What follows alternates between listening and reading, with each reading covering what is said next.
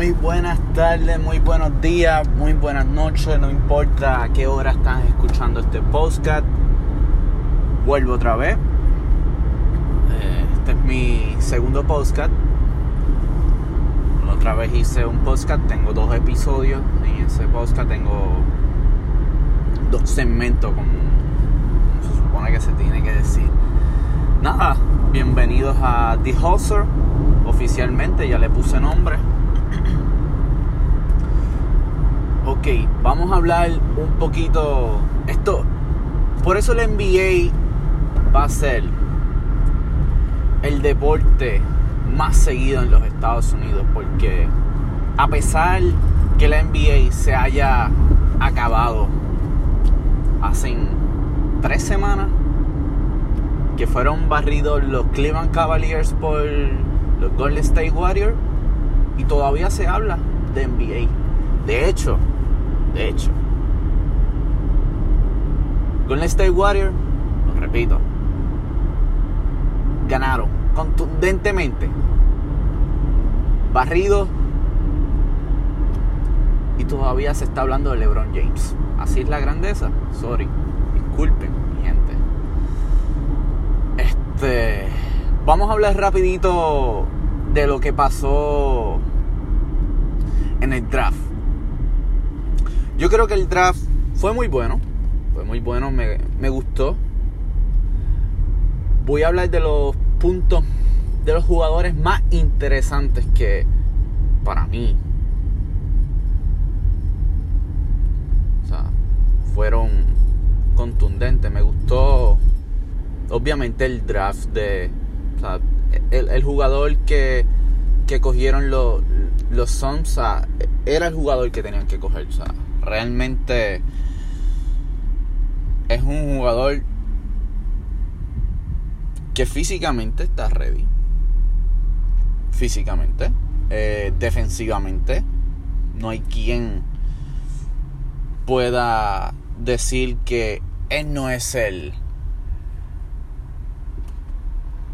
el first round pick que tenían que coger.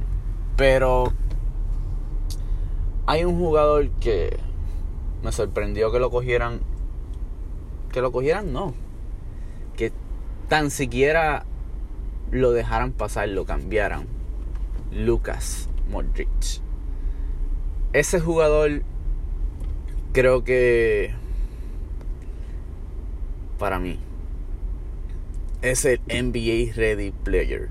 Es un jugador que quizás no tenga una super temporada este año, pero pero va a tener va a subir cada vez más. Es un jugador europeo, inteligente. Lo, lo, los jugadores europeos se pues se caracterizan por la manera que ven el juego distinto a los americanos. Eh, este tiene una combinación perfecta. Es un jugador inteligente con un jugador atlético, un jugador que mete la bola de tres. O sea, es lo que tú buscas en un jugador. Que sea lo más balanceado posible. Eso es lo que hoy en día se está buscando como jugadores. Que te puedan pasar la bola, como que te puedan meter la bola, como puedas jugar atlético. Es el jugador perfecto que se está viendo en la NBA hoy en día creo que Atlanta decidió no cogerlo, ignorar ese pick, cambiarlo por John, Try Jones, que pues mi gente lo consideran como el próximo Curry. yo no sé, yo no sé que que ellos están pensando. Creo que cuando el impacto de Curry, cuando lo cogieron, no dijeron, wow, Curry va a ser el mejor jugador de la NBA. Creo que Curry fue este jugador que pues sí sabía que iba a ser un jugador, pero Curry trabajó por él. Curry es un jugador que trabajó por no tanto su físico, su tiro de tres. Él decidió, yo voy a meter la bola de tres donde me dé la gana. Y ese fue Curry. Pero Curry cuando empezó la NBA, él no era un gran tirador. O sea, era un tirador bueno de tres, pero no era un gran tirador. Nunca, sí se especializaba en tiros de tres. De hecho, lo, él era casi un 2 y lo, siempre lo, lo, convirtieron a, a, ser un jugador, un point guard. De hecho, de hecho, Atlanta quiere seguir los pasos de Golden State. Que hasta drastearon en el pick número 19 a Kevin Horster. Ok. Yo no sé. Es un gran tirador. Yo creo que Atlanta quiere imitar a Golden State Water. No sé cómo. Yo creo que cuando hicieron este equipo de de Golden State el logo que fue el, GM Manning él creó este equipo sí con tiradores él creó esta ofensiva pero estos jugadores hacían más que otras cosas. Cuando comparan a, a Kevin Hoster, Hoster por, con lo combinan con ah, disculpe que estoy guiando. Cuando lo combinan con con Clay Thompson o sea, no entiendo. Clay Thompson es un jugador defensivo. Clay Thompson a la vez te termina adentro del aro como afuera. Thompson te puede hacer tantas cosas a pesar de jugar con la bola y sin la bola. Este jugador no te da eso. So que estás comparando a Try Young con Curry y a Kevin Hoster, con Clay Thompson. O sea, yo, yo, yo no entiendo. Te lo juro, no entiendo. No entiendo ¿Cómo, cómo puedes comparar eso? Otro pick que me sorprendió que Cleveland Cavaliers no lo cogiera. Y muchos otros equipos tampoco los cogieran. Yo creo que Michael Porter Jr. para mí es el jugador que yo confío. Obviamente cuando tú comparas a, a este jugador, es un jugador para mí, ofensivamente imparable. Defensivamente es muy bueno. Tiene estatura. Algo que hoy en día tú puedes tener. Hoy en día, como hemos visto, estos picks, cada vez los jugadores son más grandes. Ofensivamente la, hace lo mismo Tú puedes tener un point guard que mida 6'7, mira Marveris que cogió a, Lucas. Tú, tú, ves como Milwaukee tiene a, a Tetu Combo. Un jugador grande, ofensivo.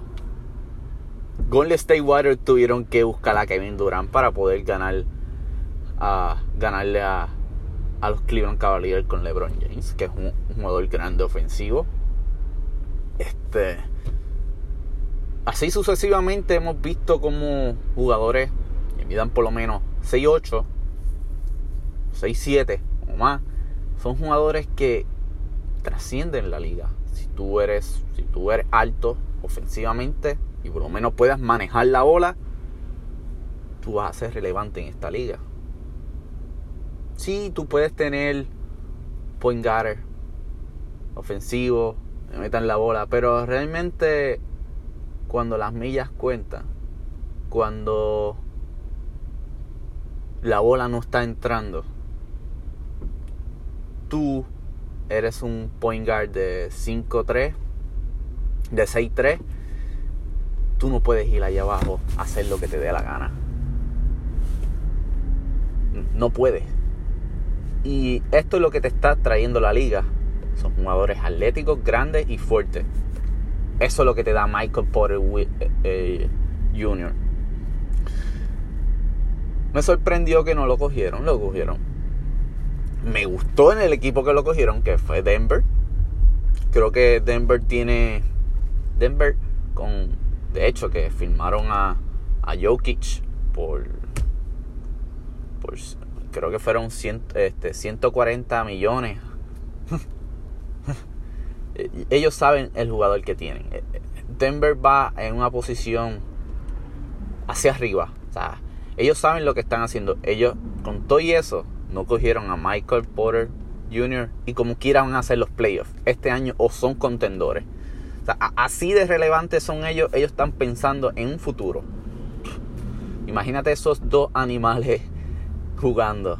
Son dos grandes jugadores. Yo creo que me gusta Denver en un futuro. Me gusta lo que está haciendo. Ahora, volviendo a los temas. Ayer vi. Pues, ayer estuve viendo el NBA Award. Oye, por cierto, es muy bueno lo que, lo que vi. Me gustó, me gustó lo que, lo que pasó. Este, a pesar de todo, el único issue que tuve ahí fue sobre.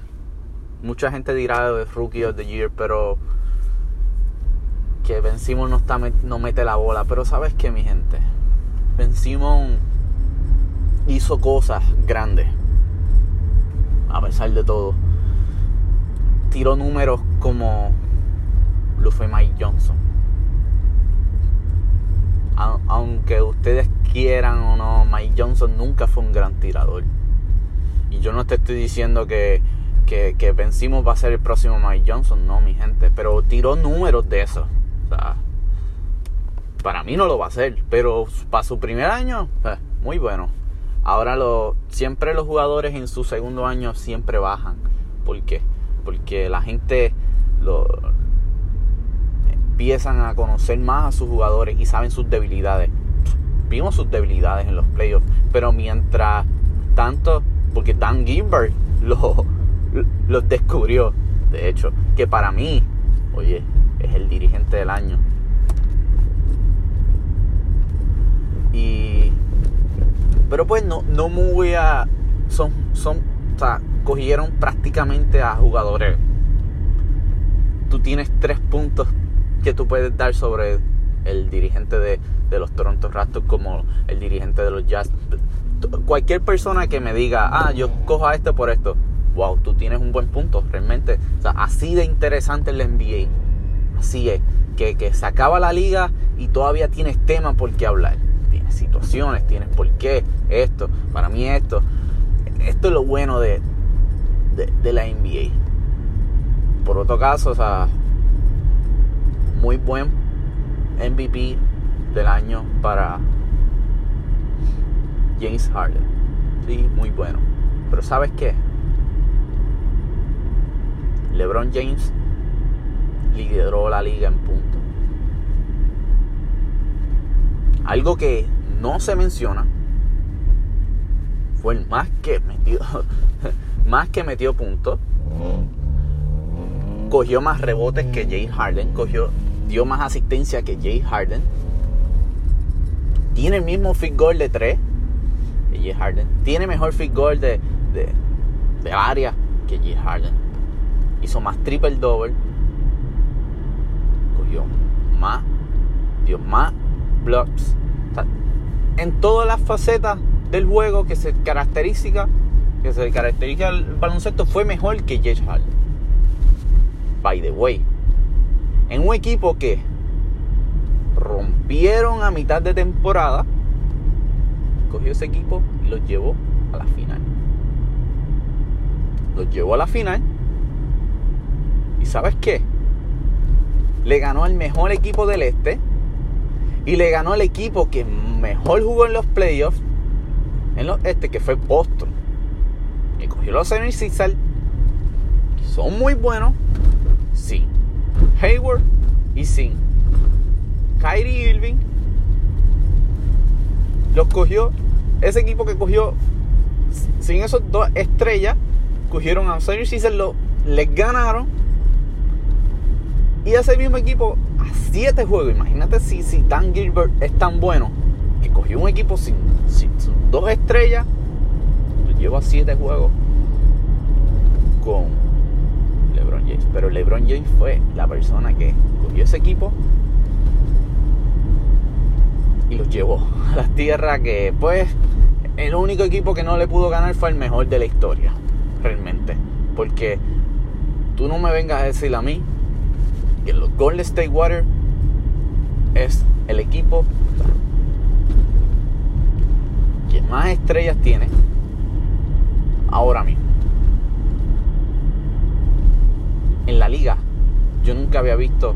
Tú puedes buscar equipos de los Lakers, tú puedes buscar los equipos de, de los Chicago Bulls. Nunca han tenido tantas estrellas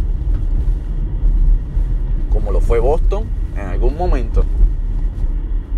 Nunca. LeBron James, pues, lo, barrieron. O sea, sinceramente, estaba jugando como un Kevin Love que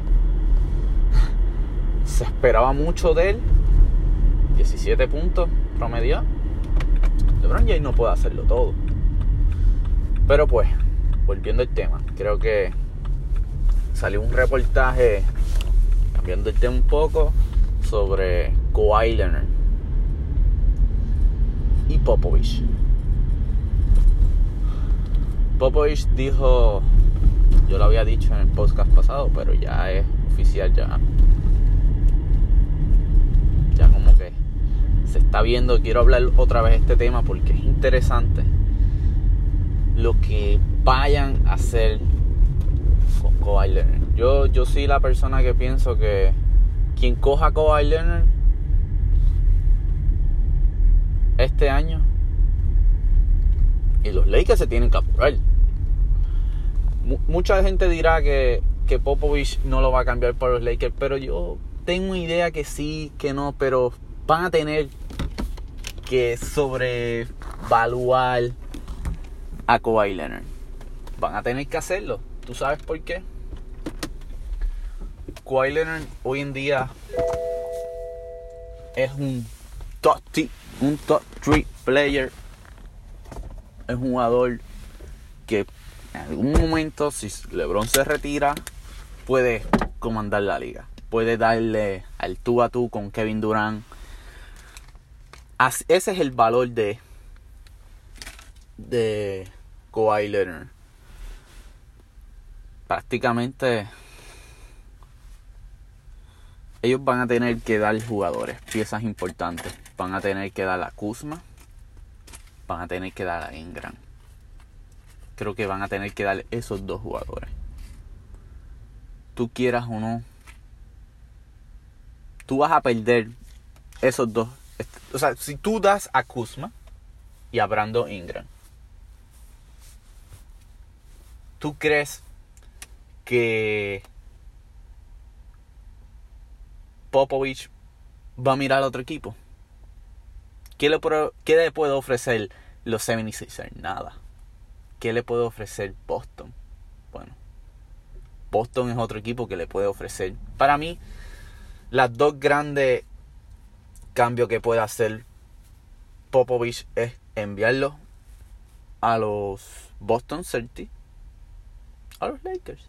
Pero los Lakers van a tener que dar más que Boston para recibirlo. Para, para coger a Kawhi Leonard. Ok, si tú das. Ok, vamos a poner el punto que das a Kuzma. Kuzma es un tremendo jugador, lo demostró este año. Ok, lo das. das a Brandon Ingram. ¿A quién tú vas a recibir luego de eso? ¿A LeBron James?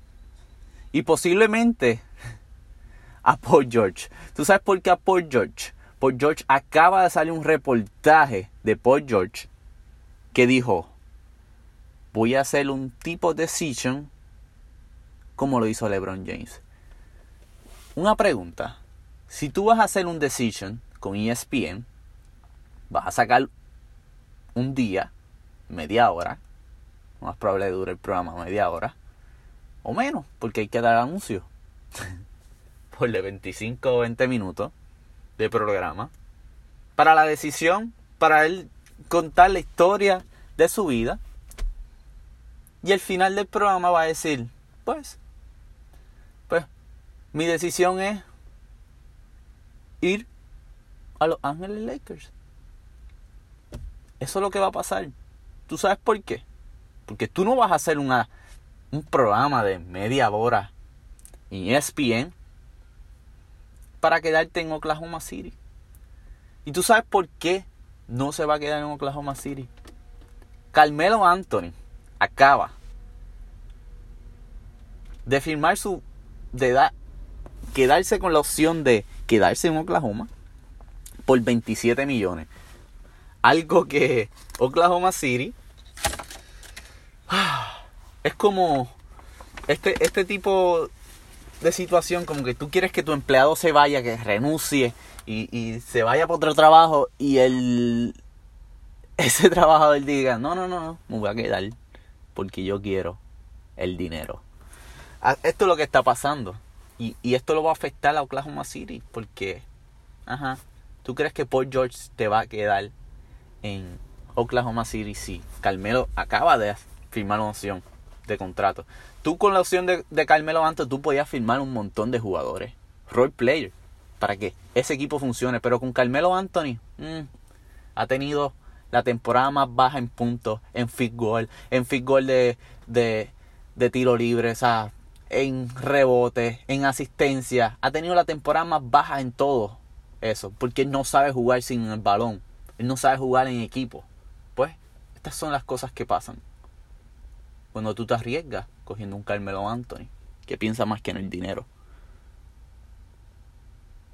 Pero nada, volviendo al tema de los Lakers, creo que tú vas a tener que dar. Te lo estoy diciendo yo, Jimmy John cierra.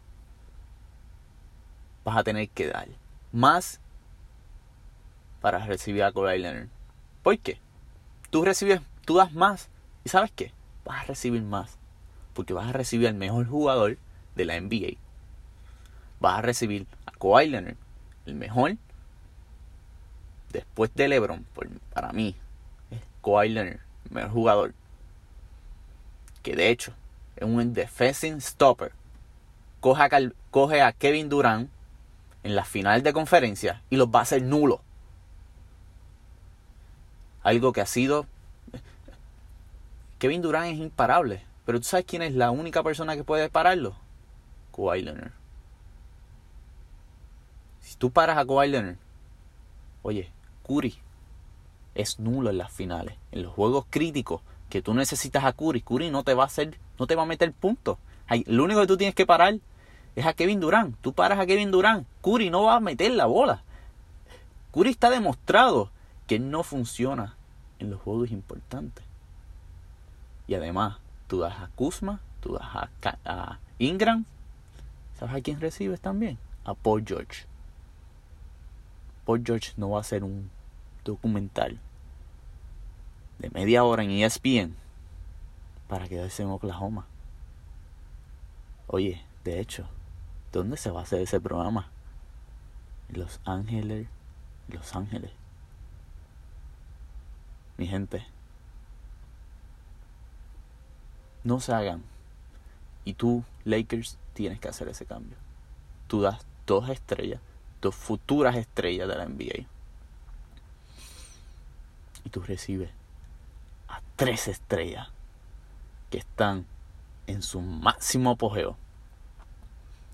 En una ciudad que está con sed de ganar otro campeonato. Que no lo ganan hace ocho años. ¿Sabes qué?